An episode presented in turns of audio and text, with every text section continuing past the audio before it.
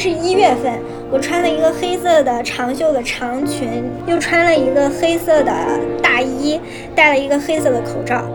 你结婚嘛？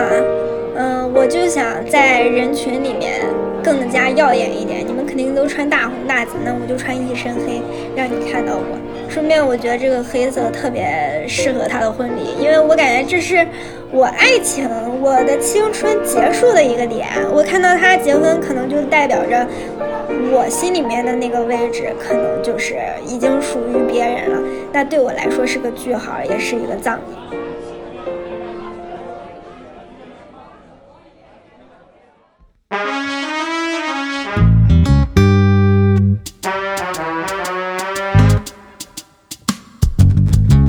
你好，欢迎收听故事 FM，我是艾哲，一个收集故事的人。在这里，我们用你的声音讲述你的故事。每周一、三、五，咱们不见不散。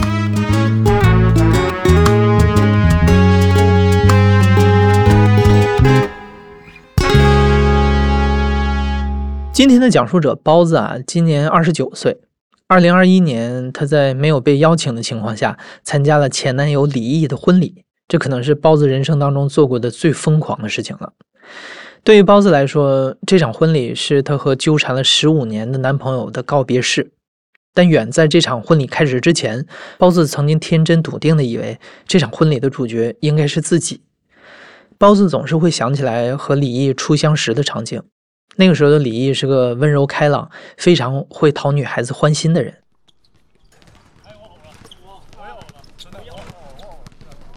第一次见面在我们学校的操场上，当时他在那边打球，我在和我的小姐妹散步，突然有一个篮球从我的面前滚过去了，我就把那个篮球抱起来之后，这时候后面有个男生叫了我一下，然后他就说：“美女，我的球。”第一次见到他就是很阳光的在冲着我笑，然后就把篮球扔给他，然后就挺害羞的就走了。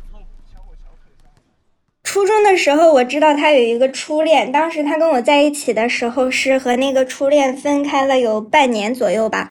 我们两个就是那会儿没有手机，就在传纸条。后来老师发现了这个我们两个谈恋爱，他就给我买了个手机，还给我买各种各样的东西。我记得有一天，就是我要去上英语课，他送给我了一个杯子。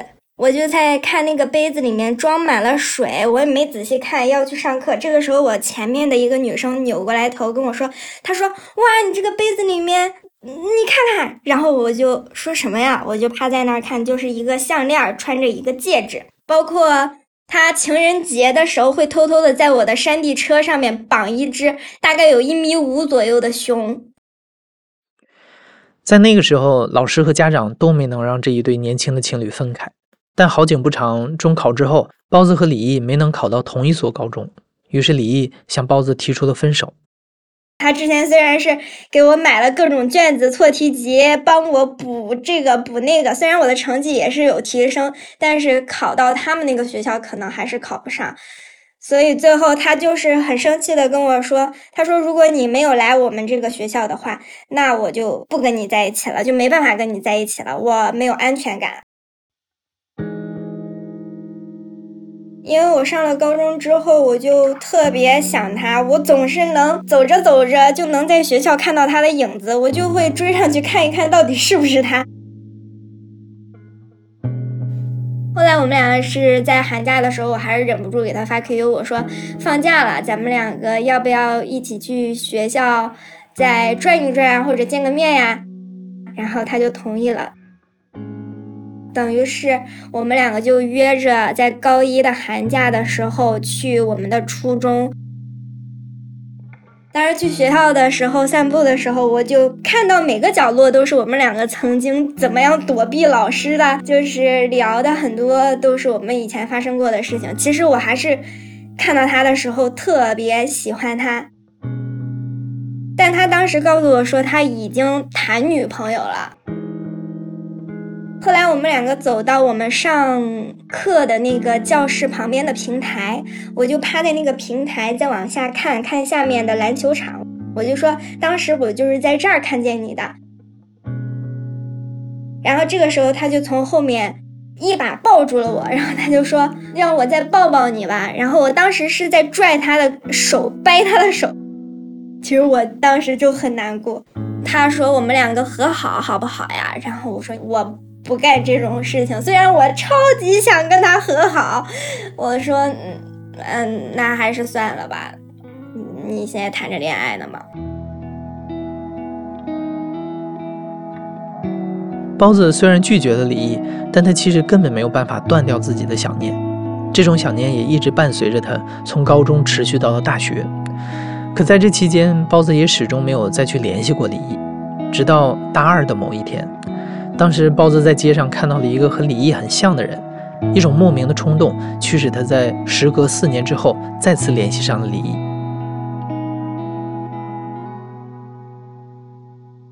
一下子感觉跟他聊天的时候，根本就没有觉得很长时间没有见了，而是跟他一聊天就好多好多话想跟他说。所以大二的时候寒假我们又见面了，看见他的时候就感觉他和初中我第一次见他的那个样子特别像，就感觉一点都没有变，很亲切。我记得很清楚，我们嗯当时见面去一起看了电影，叫《同桌的你》。就是一个男主，他和这个女孩很长时间了，后来没有跟这个女孩在一起，在这个女孩结婚的时候，这个男的去抢婚了，等于是。当时我们看到这儿的时候，还在开玩笑说啊，以后你结婚的时候我肯定去。他说以后我结婚的时候，他到时候也去抢婚。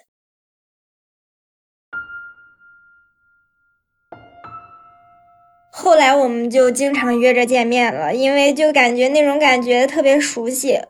比如我们两个在路上走着的时候，他当时他就骑着那个电动车带着我，他的那个上面会显示公里数，公里数好像是到了九千九百九十九，快到的时候，他当时就惊讶的叫了一声，他说我这个快到九千九百九十九了，我一定要记录一下。后来我们两个就下车，一直推推到这个九九九九，到九九九九的时候正好。到了一个店，他当时让我坐到这个电动车上，不能往后看。这个时候，他从我后面捧了好大一束花过来。那会儿才大二，我也是，应该是从小到大第一次收到花，我就觉得很开心。还有包括我们两个出去走在路上，我鞋带开了，我我只要低头看了一眼，他立马就蹲下来，不管旁边有多少人，他都蹲下来来给我系鞋带。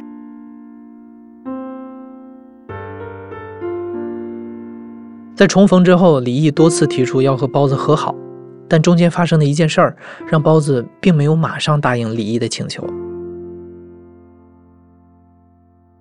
没有答应他的原因，就是因为有一天我跟他一起在路上的时候，我看他手机什么样的东西的时候，他一亮开手机，他的手机屏保是一个女孩的照片，他就跟我。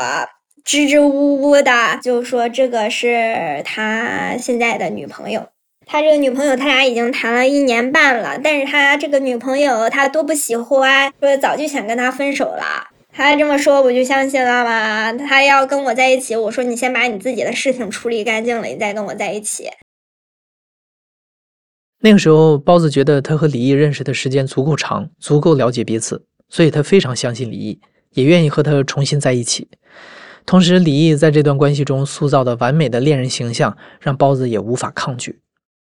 他超级会表达爱，可能我本人是那种不会表达感情，包括我爸我妈从来都没有说过“你爱我，我爱他，他爱他”，就是这种的感情从来没有表达过。所以，他叫我乖乖或者叫我宝宝的时候，我都会觉得很温暖。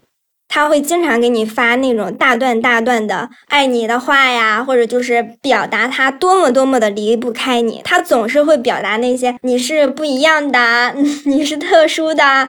除了他是很会说话之外，他对你的照顾也是那种无微不至的，就是很多我没有想到的很细心的点，他都能做到。比如，他从来就不让我去做饭、刷碗，就是所有的东西，包括我洗脚水，都是他给我打的。在重新和好之后，包子和李毅度过了一段非常甜蜜的时光。很快，包子发现自己怀孕了，就是推迟了十天没有来月经。我就去买了一个验孕棒嘛。我看到那个的时候，我就是脑袋瓜就是嗡嗡的，我不知道该怎么办。我给他发了一条消息，你知道他的反应居然还是很开心。他说两条杠是怀了还是没有怀？我都快哭了那会儿，他就给我发消息，他说太好啦，什么我要当爸爸了，就是类似这样的。他说那我们结婚吧，怎么怎么样？我说你在开什么玩笑？我们还在上学呀。但是他给了我很大的信心，他说没关系，我肯定让你把他生下来，我肯定要这个孩子。他总是在跟我谈恋爱的时候会说什么以后我们肯定会结婚的，我一毕业我都跟你结婚，经常跟我一起幻想我们两个之后的未来，包括带着孩子啊，怎么怎么样幸福的生活。所以我就想着这个孩子其实他是真的愿意要的。而且我很害怕，我以后不能生育嘛，因为我妈不是带我去中医那儿看过，说我不能吃避孕药，也不能打孩子，所以我就就想着把他生下来。结果他跟他爸妈说完之后，他给我打了个电话，他父母不同意，他们给了他两千块钱，让他来就是我上大学的城市带我去做手术。我就是知道这个消息的时候，我觉得很无奈，很伤心。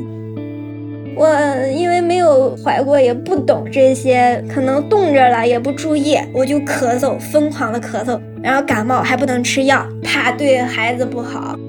但是到这个时候，他家里人不要，我也是哭了好多次，就是晚上睡觉都是哭着睡着的，让他怎么安慰我也没有什么用。他就跪在我的面前，说他也是多么的无奈，也是多想要。我说那我不愿意跟你在一起了。我说这个孩子如果是打了之后，我说咱们两个以后也不要再联系了。他就也在哭嘛。我记得就是做手术的前一天晚上，一晚上他都在说梦话，就会自自言自语的在说对不起，就是这种。反正我还挺难受的。其实，在那一晚上过后之后，我其实心里面还是。有点原谅他的那种感觉。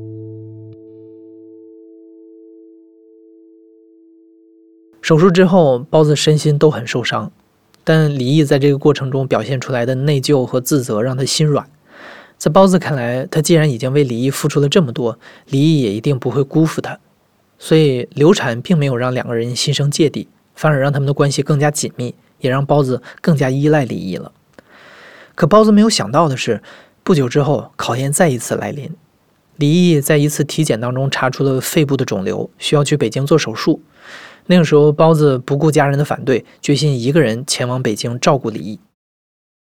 我就从小到大，我除了去上大学，还是有同学陪着一起坐火车去的之外，我根本没有自己去过一个陌生的地方。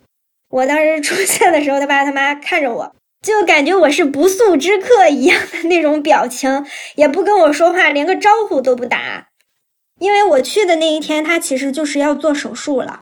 这个手术是从上午做到了下午三点多，好像是做了五个小时这一个手术。当时他爸他妈在旁边一直等着，也中午也没去吃饭，我也没去吃饭，我就在一直看着那个大屏幕，在那儿很紧张吧。后来他被车推出来的时候，脸都是惨白的。他就是麻药劲儿稍微好过来，睁开眼一点的时候，他就跟我说了一句话，他说：“你吃饭了吗？”然后我当时都麻了，我身上都麻了。我觉得你都已经这样了，出来你还最关心的是我吃没吃饭，然后我就特别受不了，我就在那儿每天陪着他。他身上一疼，他只有手指能使上劲，因为他的嘴就是疼到出不来声。他就点点我，给我点醒，我就赶紧起来，嗯，给他摇床，摇高一点，他换换姿势，能稍微舒服一点。然后我再回来睡，基本上就是一晚上可能就睡两个小时、三个小时，包括早上他爸爸妈妈来之前。他洗脸呀、洗脚呀、擦身体呀、喝水呀、吃水果呀，一套啊什么的，全是我在弄。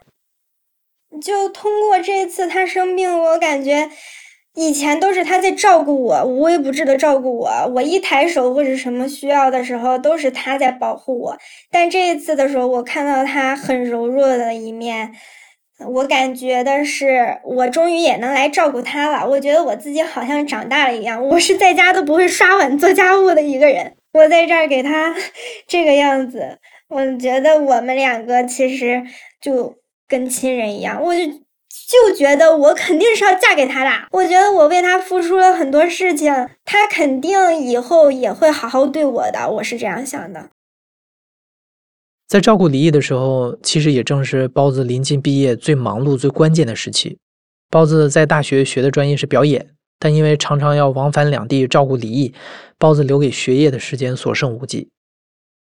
那个时候他回去上学了，但是他这个病还是会经常咳嗽，一天要咳嗽好多次。但他每次咳嗽的时候，阵痛到他那个伤口，他就会受不了。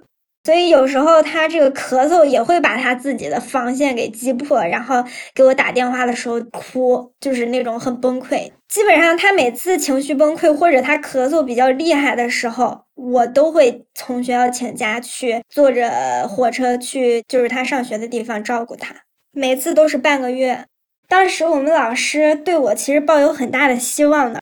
因为我是那种表演的时候很努力的去做好这件事情，我有时候熬夜通宵的会去练这个角色，所以我们的那个导演是很喜欢我的，他们想让我去北京那边的话剧院工作，就等于是我一毕业其实就可以跟他们去签约了，我觉得是非常好的机会，但是。一方面是我家里人确实也是不太想让我一个女生到处跑，另外就是他跟我说，毕业之后回来我们是要结婚的，我不希望到时候你在北京，我在这边，我们两个离这么远，我不想在异地恋了。你如果是不回来的话，我们两个就没办法再就是相处下去了。包子试图让李毅理解自己，但两个人始终无法达成共识。包子因为太爱李毅，所以这一次他继续选择了让步。因为李毅比包子晚一年毕业，所以包子先回到了老家工作。刚开始上班的生活是非常忙碌的，包子没法像从前那样和李毅每天保持高频率的联系。他也渐渐发现，好像两个人之间的话在变少。但包子那个时候并没有把这个放在心上，他觉得只要等这段时间忙过去就好了。但是后来有一次，包子和李毅因为一件小事发生了争吵。他本来以为李毅会像从前那样主动来道歉求原谅，但没有想到他等来了一条分手的消息。后来他跟我说完之后，我就是心咯噔一下，我还很生气。我说：“行，你肯定是离不开我的，那你想分那就分呗，我就给你拉黑。”我一气之下就把他拉黑了。我就是当时没有觉得他可能是会跟我说分手，因为他从来没有主动的提过分手。我想着就是正常的，因为我不高兴了之后，嗯，就是小吵小闹一下，然后很快他就给我道歉和好了。后来他真的不找我。以前我们两个异地的时候，我吃个饭两个小时没给他发消息，他就疯狂给你打电话，他就很生气的在跟你说，你都消失两个小时，怎么怎么样，很严厉。我当时还觉得他离不开我嘛，大题小做这种。结果他一天。都没有给我打电话，我都把他微信拉黑了，他都没给我联系，我就给他加回来了嘛，就给他打了个电话，我问他原因，我说你总得有个理由啊，因为那会儿我还不知道他跟别的女孩好了，我只知道的是他跟我说是为了不耽误我，因为我已经毕业了，他还没有毕业，他想着我毕业就想结婚呢，他就觉得不能耽误我。事情发生的太突然，包子完全没有办法相信李毅是真的要分手。他多次去联系李毅，想要和他和好，然而得到的是一次比一次更冷漠的回复。包子开始陷入惊慌和崩溃当中，他需要一个真正的答案，所以他想着一定要和李毅面对面谈一次。我就给他的手机发了短信，我说我想见你一面，反正就说了很长时间，他才同意见面。当时他在我旁边的时候，我就只想掉眼泪，因为那会儿情绪就是很不稳定。后来他看他怎么说都没办法让我很妥协了，他就说：“其实我有喜欢的人了。”我说我不相信，你肯定是为了这个样子，为了推开我，你才找了借口。他就把他手机里面那个女孩的照片直接拿给我看了。其实我当时的那个状态就是死要面子，就假装是我无所谓。我说行，那你以后不要再祸害别的女孩子了。你可以跟她好，但是你一定要对她好，要跟她结婚。你不要再玩弄她的感情了。他还答应我，他说好。因为以前每次都是他走的时候会抱抱我、亲亲我再走，每次就是他这个人从来不会落下这些东西的。那一天我就跟他说：“我说，那我们再抱一下吧。”他，他就我往他跟前走的时候，他把我推开了。他说：“你别这样，我女朋友知道了会不开心的。”然后他就走了。他走的时候很决绝啊，真的是连头都没有回。在被分手之后，包子用了很长的时间来消化痛苦。他不明白为什么仅仅隔了三个月的时间，一个他认识了超过十年的人就可以变得如此陌生。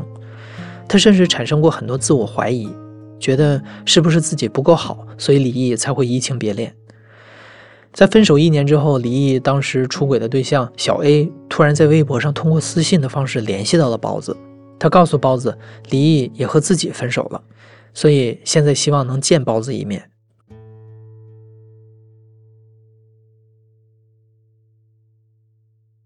还想了很长时间，到底去不去？我朋友也说不要去，但是我想着，我想看看这个人难受的时候是什么样子的，我想看看他有什么话跟我说，我想看看他到底长得有多好看，或者有多么的优秀，才让他这样放弃我。后来就同意跟他见面了。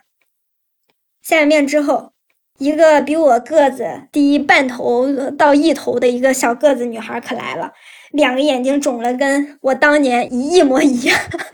他就一边讲一边哭，他就说他心里不舒服，想找个人说说话。他在这边也没有认识的人，他也是我们这附近一个小地方、小县城的女孩，也是因为他来这边工作的，我就还是会有一点心疼的。我觉得一个小女孩怎么哭成这个样子，怎么可怜成这个样子？我还一直在安慰她。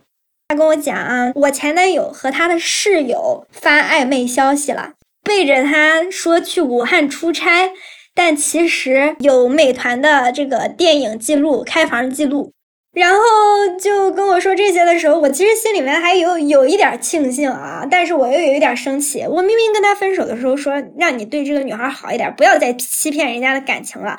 你好吗？你又跟人家劈腿了。李毅是个渣男，这是包子后来在朋友面前会给出的对于前男友的评价。但是包子自己心里深处很矛盾的一点在于，他还是忘不掉这个人，他还是会时不时的想起从前和李毅相处的时候美好的部分，而这种对于一个人隐隐的执念，也让他很难投入到新的感情当中。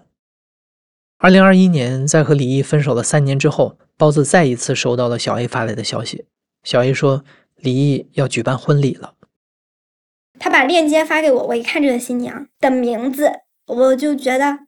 这个名字好熟悉，不会就是他第一次的初恋吧？初中那个同学吧？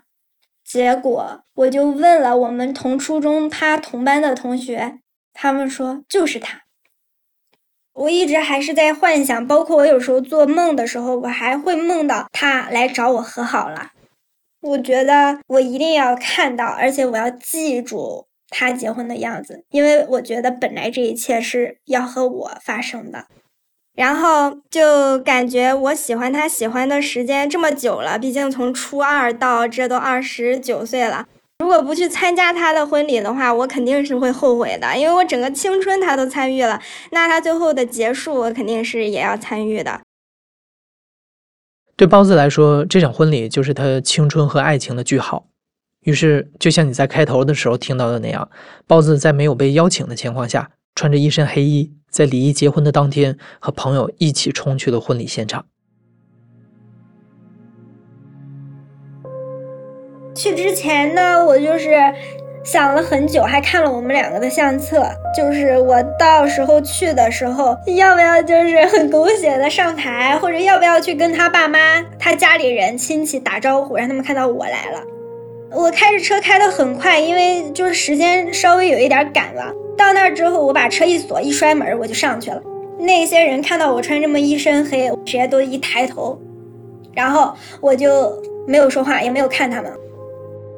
我后来看这个婚礼快开始了，然后他们的 MV 是先放的，说先来看一下新娘新郎的这个 MV，就是以前的这个经历啊。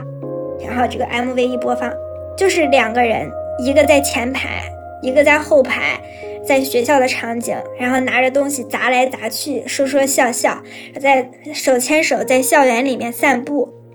我当时看，我就有一种错觉，我觉得这不是我吗？这不是我们两个吗？这看的时候，我心里面就很想吐。大家都在鼓掌，大家都在笑，然后我没有表情。MV 放完之后，就是两个人在台上欢迎新娘，欢迎新郎，好上场，然后开始说什么结婚誓词，就是互相吐露心声。他就是在台上跟这个女孩说的时候，说，呃，我们在初中的时候就相遇，然后恋爱。走过了很多，就是父母的反对。毕业之后也重新遇见，之后发生了很多很多的事情，我们都已经一起走过来了。我以后一定会对你好的，一定会照顾好你的。他就嗯，在台上跟这个女孩说这些的时候，我特别想上台，我说这不是你跟我说过的话。而且你知道，当时我听说是这个女孩怀孕已经四个月了，他们才结的婚。我就在想，她怀孕了，你跟她结婚了，那我的孩子呢？对，我想不明白，为什么我对你这么好，咱们经历了这么多的事情，就是父母的反对也没分开。你生病，当时你割了这个东西之后，我家里人都说他都已经。这样了，你跟他在一块儿以后有后遗症，你还得照顾他。我说那也没关系，我肯定要跟他在一起，我可以照顾他一辈子。所以现在就很可笑这种事情。包子想象过的那种狗血婚礼复仇记并没有上演，因为他发现李毅和他的家人甚至没有注意到自己的存在。对于包子来说，这场给青春画句号的仪式，几乎以一种最寂静、最落寞的方式结束了。在包子准备离开婚礼现场的时候，离异的伴郎也是离异曾经的大学室友，认出了包子。我当时看见他们合照的时候，我就去伴郎旁边了。后来和他关系特别好的一个男孩。加了我的微信，是因为之前我跟他说，他生完病，他不能抽烟，他不能喝酒，他不能熬夜，他也不能闻见烟味儿。到时候他回学校的时候和你们一个宿舍，如果谁在宿舍抽烟，麻烦你跟他们说说，让他们出去抽或者什么厕去厕所抽，就是嘱咐了这些事情。所以他认识我，他就跟我讲了很多事情，说其实我们当时呃跟他说完之后，我刚走。他就是把烟就拿出来了，然后说他在学校也从来没戒过烟，就是没有听过你的话，还告诉我说他还约炮，还去找过鸡，就是颠覆了我的三观嘛。我觉得他在我面前的时候那么好，就是就是我才慢慢慢慢知道他是个什么东西。我后来才知道，他一般和我见面的时候都是他们大学暑假，他女朋友回老家之后。我性格特别大大咧咧的，我不拘小节，我很多就是很细小的东西我都注意不到。小时候家里人把我保护的也特别好，包括现在也把我保护的特别好，所以我根本就是没见过世面，也不懂人心的复杂什么的。我觉得我对你特别好，你就会喜欢我，你就会对我特别好。我觉得这人和人之间是相互的。我现在依然想不明白，真心为什么换不来真心？时间的确是治愈创伤的良药，包子也投入到了新的感情当中，但是他在亲密关系里变得非常敏感和警惕。他告诉我们，因为担心男友对自己有所隐瞒，所以他隔三差五的会去查对方的手机。包子说，他的确还相信爱情，但这种信念每一年都在减少。他也的确相信自己会遇到合适的人，只是他再也无法确信谁会爱自己一辈子了。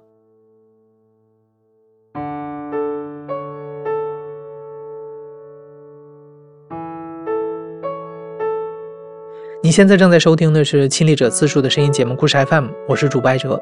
本期节目由玉箫制作，编辑野捕，声音设计桑泉，婚姻桑泉。感谢你的收听，咱们下期再见。